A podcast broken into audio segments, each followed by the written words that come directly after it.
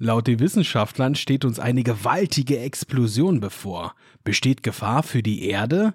Heute geht es um das Ende eines Überriesen. Lehn dich zurück, gönn dir einen Drink und erweitere deinen Horizont.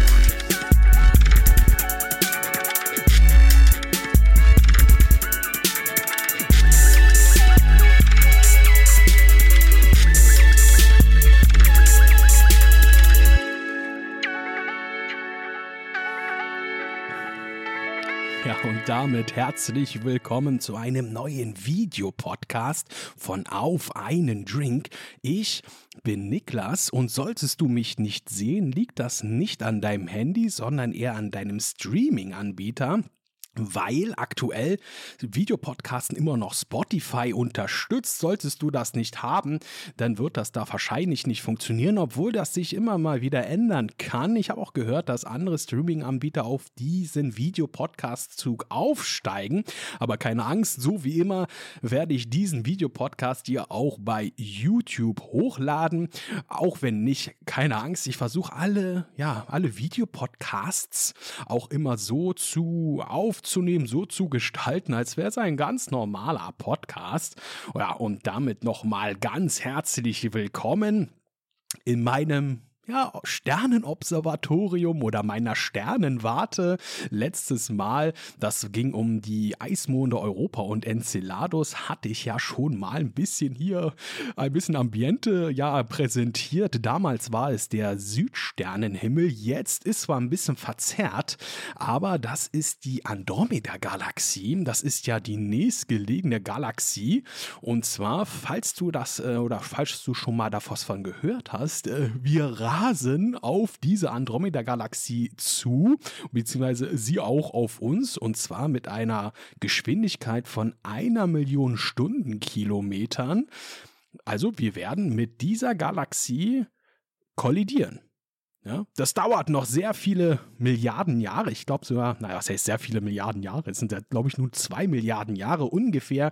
Und dann werden wir auf mit dem Andromeda-Nebel oder Andromeda-Galaxie zusammen crashen. Und dann vereinigen sich unsere Milchstraße und die Andromeda-Galaxie Andromeda zu einer größeren Galaxie. Und die wird sich Milchomeda oder auf Englisch Milkomeda dann, dann nennen. Das ist eine riesengroße Galaxie. Allerdings brauchen auch unsere ja, unsere entfernten Nachfahren keine große Angst vor irgendwelchen Zusammenstößen haben, weil der Raum zwischen den Sternen ist so gewaltig, dass höchstwahrscheinlich keine Sterne, keine Galaxie, äh, keine Sterne, keine Planeten miteinander kollidieren werden. Allerdings solltest du dann zu der Zeit noch leben, äh, wird, äh, wirst dir, wird dir auffallen, dass der Sternenhimmel sich komplett verändert hat. Ne? Neue Sternbilder, neue Konstellationen, also das würde ganz, ganz anders aussehen. Aber wie gesagt, ist jetzt nicht morgen oder morgen ist ja, naja, erst in zwei Milliarden Jahren.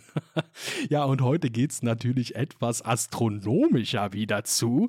Ich bin ein sehr wissenschaftlich astronomisch begeisterter Mensch und heute möchte ich mal über ein na, etwas ein sehr interessantes Thema sprechen, was in der letzten Zeit auch auch immer mal wieder in den Medien war.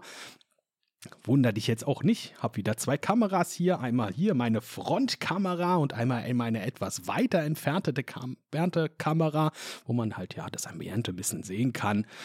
Und zwar, ich muss ja auch ein paar Mal ablesen, weil das sind wieder so viele Informationen, die kann ich mir leider denn doch nicht alle merken. Und zwar geht es heute um eine Sternenexplosion und zwar um Betelgeuse. Ja, ob Betelgeuse zu einer Supernova wird. Da gab es mal im Winter 2019, 2020 ja, ein, zumindest in der wissenschaftlichen Szene, astronomischen Szene, ein großes, einen großen Aufschrei oder ja, Sensationsmeldungen, dass Betelgeuse eine starke Helligkeits, einen starken Helligkeitsabnahme oder eine starke Helligkeitsabnahme nämlich hatte.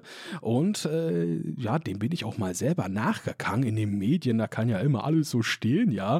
Äh, allerdings, ja, ich habe das für mich selber auch bewiesen. Äh, ich bin ja auch ein Hobbyastronom und gucke ja nicht jeden Tag, auch nicht jede, jede Woche in die Sterne, aber immer mal wieder mein Teleskop und gucke damit äh, Richtung was auch immer. In dem Fall war es Richtung Betelgeuse. Und ja, doch, er hat an Helligkeit verloren. Betelgeuse ist, glaube ich, einer der, oder ich glaube so der acht hellste Sterne in unserem, an unserem Nachthimmel. Und ja, da ist er sogar von seinem Status runtergefallen. Ich weiß jetzt nicht, aber deutlich in den zweistelligen Bereich. Und ja, ich kann es bestätigen. Also er wirklich, er wurde dunkler. Aber erstmal zur Erklärung, wer oder was ist denn überhaupt Betelgeuse? Und zwar, ich guck mal, was haben wir denn hier? Und zwar, ja, Betelgeuse ist ein Stern aus dem Sternenbild Orion. Orion kennst du bestimmt, ist ein sehr prägendes und sehr großes Sternenbild. Na, das hat denn diese vier, das besteht sogar aus mehr, aber du hast diese prägnanten vier Sterne in der Mitte, den berühmten Gürtel des Orion, ne, diese drei Sterne. Und ich weiß nicht, ob ich das hier technisch hinbekomme. Ich versuche das mal hier einzublenden. Heute dreht sich nämlich um den, jetzt muss ich mal gucken, das war der linke Schulterstern. Ja, es kommt immer darauf an, wie man darauf guckt. Aber ja, das ist der linke Schulterstern des Orion und der leuchtet ziemlich rötlich-orange und das ist Betelgeuse. Und Betelgeuse, mal zur Erklärung, ist ein ganz besonderer Sternentyp, weil Betelgeuse ist ein roter Überriese. Würde ihn man nur so als Vergleich, ähm, stell dir mal unser Sonnensystem vor und würde man jetzt Betelgeuse nehmen und gegen die Sonne austauschen, wäre Betelgeuse so groß, dass er bis an den Rand oder bis an die Umlaufbahn des Jupiter ranreichen würde. Sprich, Merkur, Venus, Erde und Mars und vielleicht sogar der Asteroidengürtel würden komplett von dem Stern verschluckt werden. So gewaltig groß ist Betelgeuse, den man am Englischen auch Beetlejuice nennt. Allerdings, auch wenn er so gewaltig groß ist, Betelgeuse ist nicht der größte Stern, den wir bisher gefunden haben. Das ist ein anderer, der nennt sich UYQT. Irgendwie so. Ich habe mich, ich, ich habe mich letztens, ich habe mich letztens darüber schlau gemacht. Allerdings ist mir jetzt der Name entfallen, aber der ist noch um einiges größer. Ja, also wenn du unsere Sonne siehst, die ist schon ziemlich groß und mit der ist noch größer und dann gibt es noch einen größeren. ähm, Betelgeuse ist auch ah, da streiten sich ein bisschen die Gelehrten. Man sagt zwischen 550 und ich habe auch manchmal gelesen zwischen ja, bis zu 750 Lichtjahre weg. Das Thema Lichtjahre ist auch so ein bisschen, ja, ist auch ein Thema für sich. Das verstehe ich selber noch nicht richtig oder nicht ganz, wie man Entfernungen im Weltall richtig misst. Allerdings ähm, habe ich mich da auch da etwas belesen und äh, ja, es gibt da verschiedene Methoden, wie man Entfernungen im Universum ja misst oder bestimmt. Eins der berühmteren Methoden oder Versionen ist das berühmte Cepheiden-Konzept. Also ich nenne es jetzt einfach mal das Cepheiden-Konzept. Cepheiden sind ganz, ganz besondere Sterne und zwar hm, deren Helligkeitsschwankungen sind regelmäßig im Rhythmus. Also die passieren regelmäßig im Rhythmus und damit können die Astronomen, ja, das Ganze oder die, ja, die Astronomen nehmen diese Cepheiden, um Entfernungen im Universum zu messen. Aber jetzt fragt mich bitte nicht, wie das Ganze wirklich funktioniert. Wie gesagt, da blicke ich noch nicht ganz äh, genau durch. Aber mehr oder weniger äh, wird durch die Helligkeitsveränderung eines Cepheiden erstens er selber ja, bestimmt, äh, wie die Entfernung zu diesem Stern, zu diesen Cepheiden ist.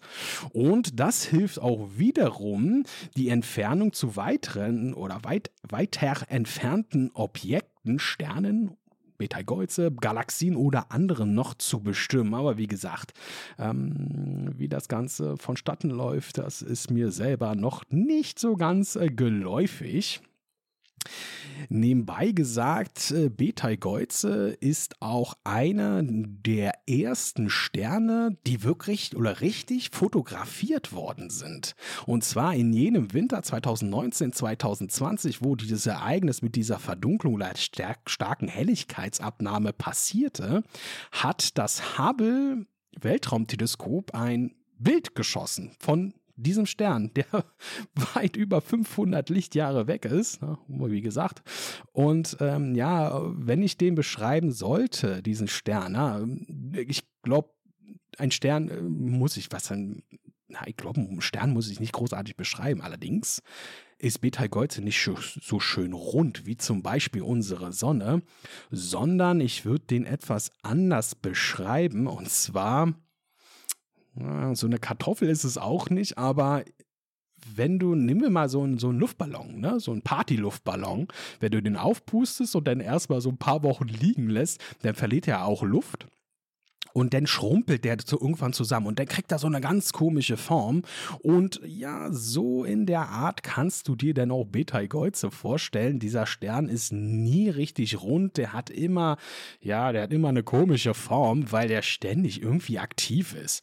Und da Betelgeuse auch ein Überriese ist, ähm, hat Betelgeuse oder dieser Stern auch keine lange Lebenserwartung. Und zwar musst du dir, das ist wirklich Fakt so im Universum, je größer die ganzen Sterne sind, desto kurzweiliger ist ihr Leben. Das kommt daher, weil sie unglaublich viel Energie verbrauchen unheimlich viel Energie, doch unheimlich viel Energie verbrauchen. Unsere Sonne, das ist äh, ein durchschnittlicher Stern, ja. Wir leben auf einem wir haben einen durchschnittlichen Stern, wir leben in einer durchschnittlichen, durchschnittlichen Galaxie, relativ weit am Rand, so in der, ich sag mal, im, im, ja, im Mittel, im Mittelmaß äh, von der Galaxie. Wir sind nicht genau im Zentrum, wir sind auch nicht genau außen, sondern wir sind so in der Mitte von der Galaxie, ganz durchschnittlich. Wie gesagt, wir leben in einer durchschnittlichen Galaxie mit einem durchschnittlichen Stern, sind ein komplett durchschnittliches äh, ja, Planetensystem. Und äh, unser Stern, unsere Sonne, die wird unter Fachkreisen auch als gelber Zwerg bezeichnet gesagt, einer von vielen Sternen. Und die meiste Sternenart äh, sind rote Zwerge. Unser nächstgelegener Nachbar Alpha Centauri zum Beispiel, das ist ein roter Zwerg. Allerdings kann man den nicht mit bloßem Auge sehen. Also hier im Norden sowieso nicht, der eher schon im Süden, also das ist äh, in, auf, na, an der Südhalbkugel, so rum, im südlichen Sternenhimmel kannst du den dann besser sehen, allerdings auch nur mit Teleskopen. Und äh, ja, rote Zwerge sind die meisten, also sind die absoluten ja, Sterne, die es gibt, also die, von, der, von der Anzahl her, die meisten Sterne, die es gibt. Ich habe mal eine Dokumentation gesehen, da haben sie simuliert, wenn man rote Zwerge sehen könnte, würde unser Nachthimmel schon leicht, schon etwas rötlich erscheinen. So viele ja, rote Zwerge gibt es. Und diese leben von allen Sternen am längsten, weil die relativ klein sind. Die sind, ich glaube, ungefähr so groß wie unsere Erde und ver braten ja ihre Energie unglaublich langsam, wo, was denn auch mehrere Milliarden von Jahre dauert, währenddessen Überriesen, ja, wie zum Beispiel Betelgeuse, denn in wenigen Millionen Jahren denn schon vergehen, weil ihr ganzer Wasserstoff, ihr ganzer, ja, ihr ganzer Treibstoff, ihre ganze Energie denn so schon verbrannt werden. Du kannst, du wirst es denn auch sehen, je heißer ein Stern auch ist, desto mm, eine andere Farbe hat. Ja, ne? Es gibt rote Zwerge, die sind relativ kühl, die sind rot. Ne? Dann hast du unsere Sonne, das ist wie gesagt ein gelber Zwerg, der ist dann eher so gelb-weißlich. Und dann hast du Betelgeuse, ist glaube ich schon eher orange. Und dann gibt es noch andere Sterne. Mir fällt jetzt glaube ich ein, jetzt müsste ich mal überlegen, das ist glaube ich Riegel. Das ist jetzt auch ein Stern aus dem Orion. Und zwar nicht der rechte Schulterstern, sondern der linke Fuß, also genau gegenüber. Das ist Riegel und der ist so heiß, dass er blau leuchtet. Ne, das ist auch gut zu vergleichen, wenn du jetzt eine Flamme an hast, zum Beispiel Bunsenbrenner oder ja, eine Flamme. Da ist der heißeste Punkt, ist da auch nicht oben, die Flamme, das das Rote oder das Orange, sondern unten das Blaue. Ne? Deswegen erscheinen die denn auch bläulich die erste Kultur auch, die Betelgeuse zumindest damals als erstes so erwähnt haben, das waren die alten Ägypter. Die haben ihn beobachtet und wie gesagt auch niedergeschrieben und angeblich, ich weiß jetzt keine Beispiele, angeblich ist Betelgeuse auch ein Teil ihrer Mythologie. Es gibt auch eine Vielfalt von Beobachtungen und unterschiedlichen Beschreibungen, auch Interpretationen zu Betelgeuse. Die alten Chinesen nannten ihn, ach, muss ich mal kurz ablesen, Hua Quan. Ich hoffe, ich habe das wieder falsch ausgesprochen, wahrscheinlich. Ähm, das heißt übersetzt sowas wie Feuerkönig und sogar arabische Astronomen nannten ihn möglicherweise, jetzt muss ich hier wieder was aussprechen, pass auf, Yad al-Yazza. Yad al-Yavza. Ja, ich denke mal, das äh, ich habe es falsch ausgesprochen, aber ein arabisches Wort, das heißt ähm, die Hand des Zentralen. Also Beta Golze wurde von verschiedenen Kulturen ja bezeichnet, hatte natürlich über einen anderen Namen, aber es ist ein sehr prägnanter Stern auch für andere Zivilisationen. Ja, zudem gab es auch in den verschiedenen Jahrhunderten und Jahrtausenden unterschiedliche Wahrnehmungen von der Farbe. Also Betelgeuse hat auch nachweislich seine Farbe verändert. Und zwar, Betelgeuse ist generell ein sehr veränderlicher Stern, der halt auch in der Helligkeit schwankt. Und zwar, das haben die gemessen, na, dazu erzähle ich gleich nochmal was. Aber im Laufe der Jahrhunderte und Jahrtausende, ja, wurde die Farbe auch immer wieder anders beschrieben. Und zwar in einem Astronomielehrbuch, ähm, das so na, über 2000 Jahre schon alt ist, hatte der chinesische Hofastronom Sima Qian, Sima Qian, während der Han-Dynastie wurde das Buch übrigens geschrieben. Äh, darin nannte er, hat er so eine Aufzeichnung gemacht und darin nannte er zum Beispiel Sirius. Sirius ist zum Beispiel der hellste Stern an unserem Nachthimmel. Der war als Referenz für weiße Sterne. Dann der Stern Antares, auch ein Stern in unserem Nachthimmel, ich weiß aber allerdings nicht jetzt, wo der ist, äh, wurde aber als Vergleichsstern für rote Farbe genommen und für gelbe Sterne, so hieß das, für gelb nannte der chinesische Astronom, für gelb vergleiche die linke Schulter des Shen. Und Shen ist die be chinesische Bezeichnung für das Sternenbild Orion. Allerdings, hast du ja gemerkt, linke Schulter, rechte Schulter, hm, wie anfangs erwähnt, das kommt immer auf die Ansicht drauf an. Ne? Die alten Griechen haben den Orion, ähm, der guckt ja auf die Erde hinab. Ne? Deswegen rechte Schulter und Shen, das scheint dann eigentlich mehr so von der Erde weg zu sein, deswegen dann linke Schulter. Also kannst du, also heißt das aber auch im Umkehrschluss, dass Betelgeuse vor 2000, etwas mehr als 2000 Jahren noch gelblich erscheint und noch kein roter Überriese war. Und äh, das äh, vermutlich war allerdings auch ein Vorstadium zu diesem roten Überriesen, weil er im späten Mittelalter wird Betelgeuse denn dementsprechend nochmal erwähnt. So um 16. Jahrhundert wurde der Astronom oder wurde Betelgeuse vom Astronomen Tycho Brahe erwähnt, äh, dass äh, ja, Betelgeuse dementsprechend schon den Stern Aldebaran Aldebaran in der Röte übertroffen hat. Ne, ja, nicht Alderan, sondern Aldebaran. Das ist ein Stern zwischen dem Orion und dem Plejaden. Auch ein schönes Stern ja, eine schöne Sternkonstellation, ein schönes Sternbild der Plejaden, haben auch tolle Geschichten. Kommt ja alles mehr oder weniger aus der griechischen Mythologie. Und demnach muss Betelgeuse zumindest seit 500 Jahren eindeutig rot sein. Und jetzt, das musst du jetzt gleich mal merken für gleich. Ähm, ja, merkt ihr das mal gleich, merkt ihr das mal für gleich. Aber so viel erstmal zur Geschichte von Betelgeuse. Aber könnte Betelgeuse denn zu einer Supernova werden?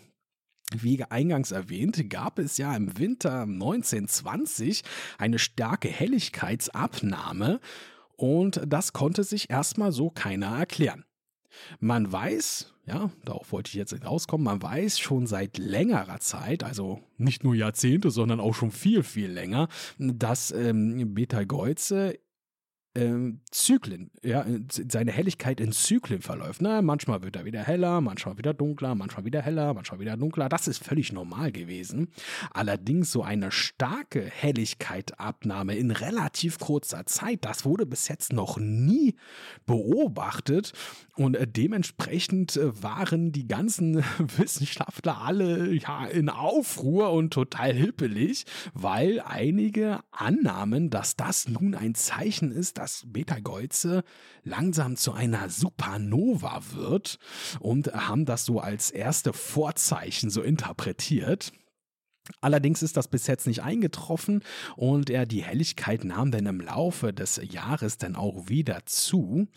Ähm, und äh, ja, dann haben sie auch in der Zeit, das hatte ich glaube ich schon erwähnt, doch mit dem Bild war das, hatten sie das Weltraumteleskop Hubble denn äh, beauftragt, ja, auf Betelgeuse zu zeigen, haben ein Foto gemacht und schließlich konnten sie dann das äh, auflösen, dieses Geheimnis, warum diese Helligkeit so stark abgenommen hat. Und offenbar das sind jetzt nur Spekulationen, aber es ist wahrscheinlich wirklich so gewesen. Offenbar gab es eine riesige Materialwolke, die der Stern ausgestoßen hat ins Weltall und durch die Abkühlung dieses dieser Materialwolke hat sich Staub gebildet und dieser Staub war halt auch so gewaltig, so eine gewaltige Fläche war das, dass ähm, ja, die sich vor den Sternen geschoben hat und äh, ja, das, also das Sonnenlicht oder das Sternenlicht so abgeschirmt hat, dass es ja abgedunkelt worden ist. Aber jetzt gibt es neue Erkenntnisse und die gehen in eine ganz andere Richtung und zwar wird der Stern jetzt auffallend hell. Aber was passiert, wenn Betelgeuse oder was wäre, wenn Betelgeuse explodiert? Was passiert dann? Ne? Oder wie passiert es? Und das ist noch nicht ganz klar. Es gibt noch immer unterschiedliche Meinungen. Ich nenne sie jetzt einfach mal Pessimisten. Glauben, dass es noch bis zu 1,5 Millionen Jahre dauern könnte, bis äh, Betelgeuse zu einer Supernova wird. Optimisten allerdings sagen das schon in wenigen Jahrzehnten raus. Und da gibt's, ja, da streiten sich mal wieder so, ja, die Astronomen und die Pessimisten. Ich, ich weiß, es ist das falsche Wort jetzt, aber ich nenne sie jetzt einfach mal so. Die stützen sich hierbei auf die Geschichte, nämlich, ja, wie gesagt, merkt ihr mal diese 500 Jahre, weil der, wenn ein Stern ein roter Überriese wird, dauert es in der Regel noch mehrere Millionen, wahrscheinlich diese 1,5 Millionen Jahre, bis äh, er eine Supernova wird. Also Betelgeuse ist eigentlich relativ neu. Ein roter Überriese sind ja nur 500 Jahre, was im kosmischen, na, kosmischen Maßstab gar nichts ist. Und äh, darauf stützen sich die Pessimisten. Allerdings muss ich da auch die anderen, diese Optimisten, ähm, etwas in Schutz nehmen oder etwas, ich, ich verstehe sie auch, weil ja, diese Helligkeitsabnahme zwischen 2019 und 2020, ähm, das war ja auch durch einen massiven Ausbruch, Materialausbruch, äh, was passiert ist. Und dann hat sich das alles wieder gelegt und jetzt wird er auffallend hell. Also irgendwas passiert da ganz gewaltig gerade mit diesem Stern. Deswegen kann ich hier auch ein bisschen so die Optimisten etwas, etwas verstehen. Aber ja, wann das passiert, ist natürlich die andere Frage. Wie würde das Ganze denn aussehen, wenn das denn passiert? Sagen wir mal, morgen kommt die Nachricht, ja, behaltet diesen Stern im Auge, das kann jeden Moment losgehen, in den nächsten Tagen, Wochen, Monaten und so weiter. Aber wie würdest du das erkennen, dass jetzt da oben was passiert? Na, und das ist eigentlich relativ leicht zu erkennen sogar. Und zwar würde der Stern an dramatisch an Helligkeit gewinnen oder zunehmen und ähm, die ganzen Astronomen prognostizieren sogar, dass das das Betelgeuse, der Stern, bis zu 100.000 Mal heller leuchten würde als jetzt. Und diese, ja, diese Supernova, die würdest du nicht nur nachts sehen, sondern die wäre so hell, dass du die sogar am Tag sehen könntest. Und äh, ja, würde für einige Monate sogar ja, den Nachthimmel auch nochmal deutlich erhellen. Allerdings, ähm, sagen wir mal so, äh, das würde so hell sein, dass der teilweise heller wäre als der Mond, diese Supernova. Hier habe ich mich versucht, mal ein bisschen kundlich zu machen. Ich meine, inwiefern heller als der Mond? Heller als der Vollmond? Nein, erzähle ich gleich mal. Also dann wahrscheinlich heller als Halbmond, Viertelmond, irgendwie sowas. Also heller nicht als der Vollmond, weil der Vollmond diese Supernova noch überstrahlen würde. Ich hatte mich mal gefragt, ähm, ob ähm, es denn abends oder nachts so hell sein könnte, dass es zwei Schatten geben könnte. Also generell sagen die Wissenschaftler, dass wenn kein Mond scheinen würde, es diese Supernova so hell sein könnte, dass womöglich nachts Schatten geworfen werden können. Ähm, da, ja, wie gesagt, ich habe mir die Frage gestellt, wenn der Vollmond oder zumindest irgendein Halbmond scheint, äh, parallel dazu die Supernova, ob es denn zwei Schatten geben würde. Aber nein, nein, nein, so hell ist es dann wiederum doch nicht, aber wäre schon ganz nett eigentlich, ne? Was allerdings äh, sehr traurig wäre, das Sternenbild des Orion würde sich, hm, ja, nett ausgesagt, drastisch verändern, stark verändern. Eigentlich wäre es komplett vernichtet. Ne? Das äh, Betelgeuse ist dann doch schon ein sehr prägender Stern. Allerdings wäre so eine Supernova-Explosion für die Wissenschaft. Das wäre Gold wert, richtig Gold wert. Da was könnte man in Echtzeit dokumentieren ne, und würde auch wertvolle Daten liefern. Und äh, zudem würde eine Supernova-Explosion auch ja die Entwicklung und äh, ja das auch das Verständnis von Sternen und ja solche Supernova auch ja, vertiefen, das dieses Wissen auch vertiefen. Vielleicht stellst du dir jetzt auch die Frage, hm, besteht denn eine Gefahr für die Erde? Und äh, so eine Supernova-Explosion, die kommt natürlich immer mit sehr viel kosmischer Strahlung daher, ne? ähm, die auch die Erde erreichen kann. Ähm, diese Auswirkung von kosmischer Strahlung, die könnte unter anderem Schäden an der Atmosphäre und am Klima der Erde sogar anrichten. Allerdings muss ich hier ja, muss ich, kann ich euch etwas beruhigen. Und zwar wird das nicht großartig gefährlich werden. Ich habe mal gelesen, alles, was so im Umkreis von 50 Lichtjahren ist, ist schon sehr gefährdet. Also da würde auf jeden Fall Schäden sollte da irgendwelches Leben existieren, wie auch immer, hm, könnte davon oder wird davon ziemlich stark geschädigt werden. Es gibt auch andere Berichte, die dann sagen, dass es innerhalb von äh, 160 Lichtjahren alles kaputt machen würde, also auch Sterne und Planeten würden da komplett vernichtet werden. Na, wahrscheinlich liegt wieder irgendwo in der Mitte der wahre Jakob. Aber allerdings, ja, auch äh, wie vorhin erwähnt, Betelgeuse ist zwischen 550 und 750. Äh, offiziell liegt es genau in der Mitte, also 650 Lichtjahre von uns entfernt. Selbst äh, wenn das passieren sollte, dass 100, äh, alles im Umkreis von 160 Lichtjahren alles zerstört wird, ja, äh, wir sind noch mal mehr als dreimal so weit weg. Also also wir müssen uns sowieso keine Sorgen machen. Ne? Also wenn, das, wenn sich diese Explosion selbst mit Lichtgeschwindigkeit ausbreiten sollte, braucht das ja die genannten 550 bis 750 Jahre, bis das hier ist. Also sind wir als Generation eh raus. Da müssten sich eventuell unsere entfernten Nachfahren ja überhaupt denn Sorgen machen. Und, und selbst äh, das glaube ich nicht. Also Wissenschaftler haben das immer ein bisschen durchkalkuliert und wenn was sein sollte, dann kann passieren, dass äh, ja die Strahlung etwas steigen könnte, also quasi das Krebsrisiko und so weiter etwas erhöht werden könnte, aber selbst das, ähm, sagen sie, wird wahrscheinlich gar nicht passieren. Allerdings sind Supernovas auch ganz, ganz, ganz wichtig in unserem Universum, beziehungsweise für das Leben im Universum.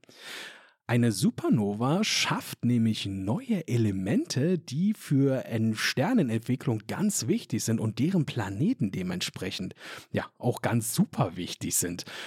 Alles, was du hier auf der Erde siehst, ne, war mal ein Teil einer Supernova-Explosion. Ne? Und seine Überreste sie formen uns und leben auch in uns. Es gibt immer so schön einen schönen Spruch auch in der Astronomie, ähm, der heißt, dass wir alle aus Sternenstaub bestehen. Und das ist faktisch auch richtig. Die Tatsache auch, dass wir aus Sternenstaub bestehen, äh, zeigt auch, wie tief wir in das Gewebe des Universums auch verwoben sind und wir nicht nur ein Teil des Universums sind, sondern wir sind das Universum. Ähm, ohne diesen Tod eines Sterns, eines größeren Sterns, ne, der dadurch, wie gesagt, diese Elemente erzeugt hat, wo, wovon wir denn entstanden sind, ja, daraus würde dann kein Leben entstehen und vermutlich würden wir so auch gar nicht existieren. Und irgendwie empfindet man denn auch eine gewisse Dankbarkeit an das Universum, auch so komisch es klingt, aber vielleicht verstehst du das. Ähm, vielleicht war das aber auch alles nur ein Zufall oder auch nicht. Aber wie gesagt, man empfindet da so eine, so eine Dankbarkeit. Ja, schwer zu erklären, schwer zu erklären. Die letzte Supernova-Explosion in unserer Galaxie ist auch gerade mal um die etwas mehr als 400 Jahre her. Sie hieß nämlich Keplers Supernova oder SN 1604. Ja, das ist nicht nur eine Katalognummer, sondern bezeichnet auch das Jahr, wann das passiert ist, nämlich 1604. Und diese Supernova wurde halt ja vom berühmten Mathematiker und Astronom Johannes Kepler beobachtet und auch dokumentiert. Und zwar auch so, ja, das war auch auch ein so großes astronomisches Ereignis bis heute, dass sogar die alten Chinesen ähm, das sogar dokumentiert haben. Es gibt alte chinesische Schriften, wo diese Explosion ja, beschrieben worden ist. Aber so zum Abschluss äh, muss ich euch noch mal sagen, ja, es lohnt definitiv Betelgeuse im Auge zu behalten. Gerade jetzt im Winter ist er ziemlich gut zu sehen, ist der Orion ziemlich gut zu sehen. Ich gucke mir unheimlich gerne den Orion-Nebel an. Der ist etwas weiter südlich, also etwas weiter unter dem Gürtel, unter den drei Sternen des Orion, ja, unter den drei Sternen im Orion, da ist äh, der Nebel, der, der Orion-Nebel, das ist eine ja, eine Sternenfabrik nennt man sich. Das ist ein Nebel, wo ständig Sterne entstehen. Na, ständig ist es jetzt nicht. Dazu auch noch mal ganz kurz mal, wir leben aktuell in einem Zeitalter, wo langsam die Sternenrate, die Sternengeburtsrate abnimmt. Weißt du, wie viele Sterne, ich mal gehört habe, also weißt du, wie viele Sterne im Jahr in unserer Galaxie entstehen? Ich weiß nicht, ob das stimmt. Allerdings drei. Drei Sterne pro Jahr werden in unserer Galaxie geboren. Und das ist sehr wenig. Eingangs hatte ich ja erwähnt, dass wir irgendwann mal mit der Andromeda-Galaxie zusammenkrachen.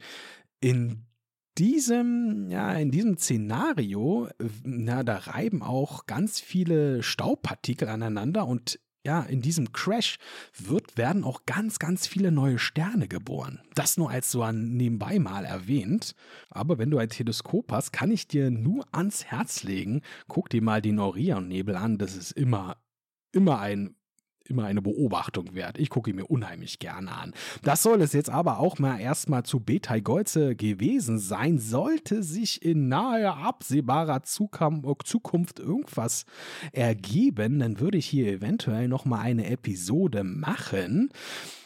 Ähm, mal was anderes ist mir auch aufgefallen oder mal eingefallen. Nee, nee, auch nicht nur eingefallen, sondern auch aufgefallen, weil das auch eine recht aktuelle Sache ist. Und zwar ist es auch ein super spannendes Thema, was gerade in dem ganz, ganz fernen Sternensystem K2-18 sich so abspielt. Das ist ein Sternensystem, Oh, jetzt muss ich schätzen. Das ist, glaube ich, 1000 Lichtjahre weg. Glaube ich. Korrigiert mich bitte. Aber ich glaube, das ist auf jeden Fall weiter weg als Betelgeuse. Dort wurde vor einigen Jahren ein erdähnlicher Planet entdeckt. Der nennt sich nämlich 2K18b B. Und dieser Stern ist achtmal so groß wie unsere Erde, eine Supererde, auf dem es wohl Wasser geht, auf der wohl auch ein kompletter Wasserplanet ist. Und da gibt es auch Wolken, da regnet es und so weiter. Und ähm, ja, vor einigen Monaten gab es eine fast schon sensationelle Nachricht und oder ein, ja, eine sensationelle Entdeckung wurde da gemacht. Und was die Astronomie- und Wissenschaftsszene komplett crazy gemacht hat, einen kompletten Aufruhr gegeben hat. Und zwar ist die Wahrscheinlichkeit ganz, ganz, ganz hoch, dass es auf diesem Planeten Leben gibt. Wirklich so, das ist tatsächlich so. Wenn du darüber mal mehr erfahren möchtest, dann ähm, schreib es mir in die Kommentare bei Instagram, Facebook oder auch bei YouTube. Da mache ich da mal eine extra Folge draus. Super interessant. Wunderbar, ey, wirklich super interessantes Ding. Das soll es aber auch erstmal wieder gewesen sein mit dem Videopodcast. Ich danke dir, dass du hier wieder reingeschaltet hast. Teile den Podcast auch gerne mit deinen Freunden, mit deinen Kollegen, mit deinen, äh, mit, mit deiner Familie vor allem. Ich würde mich freuen, wenn du mich zum Beispiel bei Spotify auch bewertest und falls noch nicht getan, bei deiner Music-Plattform, bei deinem Streaming-Dienst abonnierst. Ich wünsche dir einen schönen Tag, eine schöne Nacht. Vielleicht hast du einen so schönen Sternenhimmel. Ne? Dann genieß nochmal die Nacht, nimm dir nochmal einen Drink und wir hören uns beim nächsten Mal. Euer Niklas. Adios. Tschüss.